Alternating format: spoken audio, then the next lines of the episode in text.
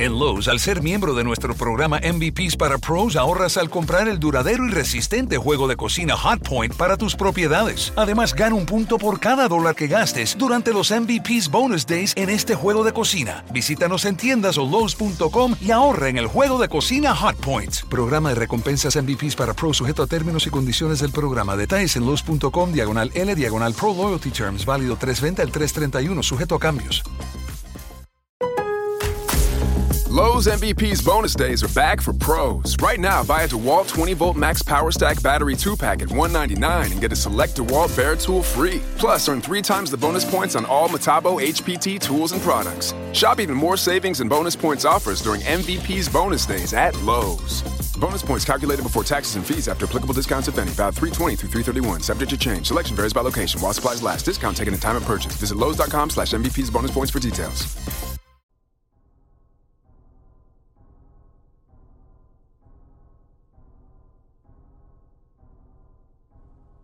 Hace poco se mudó una señora al lado de mi departamento. Tenía un aspecto descuidado y una mirada fría. Recuerdo que pasó a mi lado. La saludé como dándole la bienvenida y no me respondió. Fue de frente a su habitación y cerró la puerta. Yo no suelo salir mucho de mi departamento. Trabajo en casa. Edito documentos online de empresas y me pagan por internet así que suelo estar enterado de todo lo que sucede en el edificio. Me preguntaba si mi nueva vecina sabía qué pasó con los anteriores inquilinos. Era de noche, y como siempre, me puse a ver un video en YouTube, aprovechando que ya había acabado el trabajo del día. Incluso, me adelanté unos cuantos días más para estar libre y descansar. Estaba viendo un video de terror y escuché un grito que logró que se me erizara la piel. El grito provenía de al lado de mi departamento.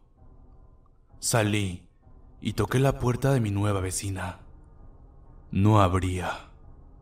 Insistí y seguí tocando, pero nada.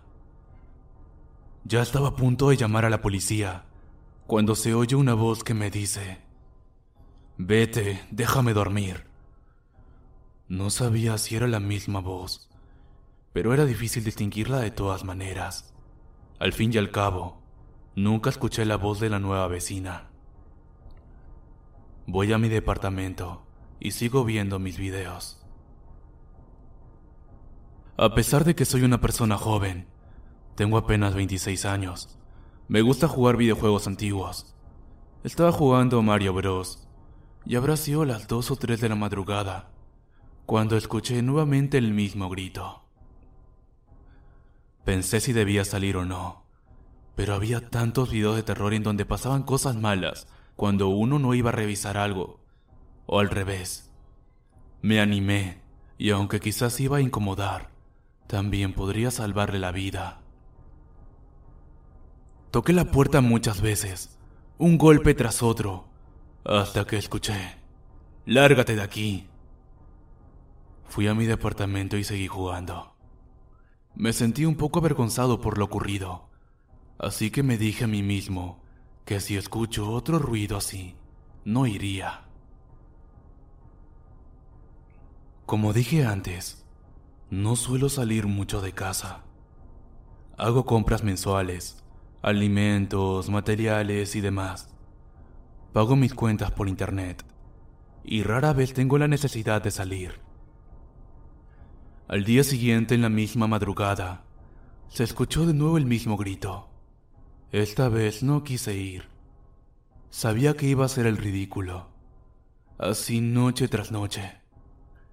Después de unos días, ya no era solo de noche. También los gritos eran en la tarde. Yo no era el único vecino de la señora. Éramos varios. Uno se quejó. Se citó a una reunión. Haríamos que pare. Hacía demasiado ruido y muchos no podían realizar sus actividades con normalidad. Se le envió una carta por debajo de la puerta y se le citó para dos días después.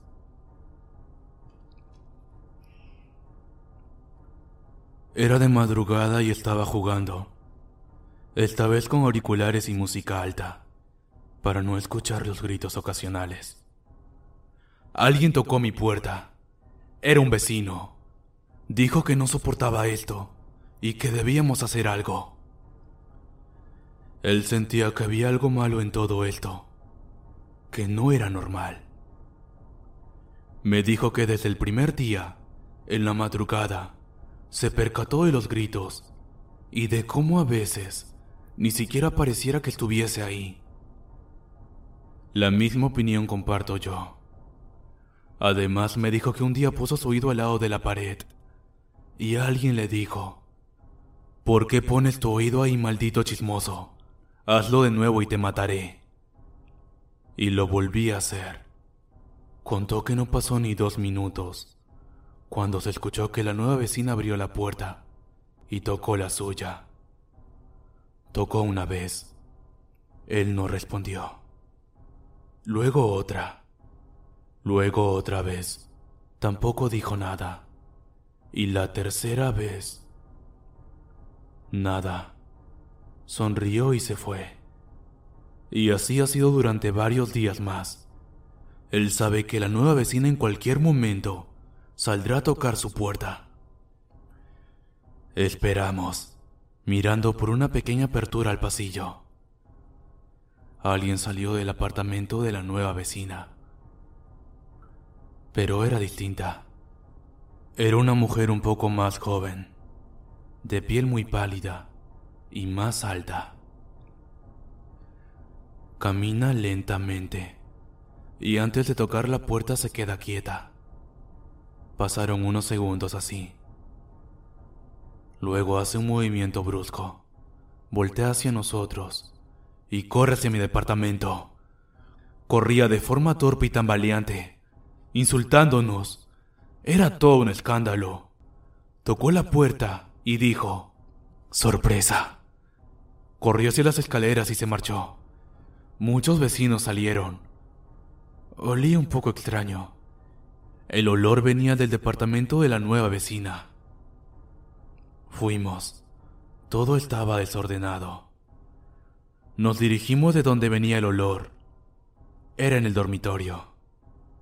Y ahí estaba la nueva vecina, tirada en el piso, con sangre por todos lados y gusanos en el cuerpo.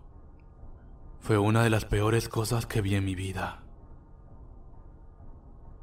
Se podía ver que había un plato de comida en la cama, al lado del cuerpo descompuesto. Era evidente que aquella señora estaba comiendo al lado de ese cuerpo, y estuvo así durante varios días.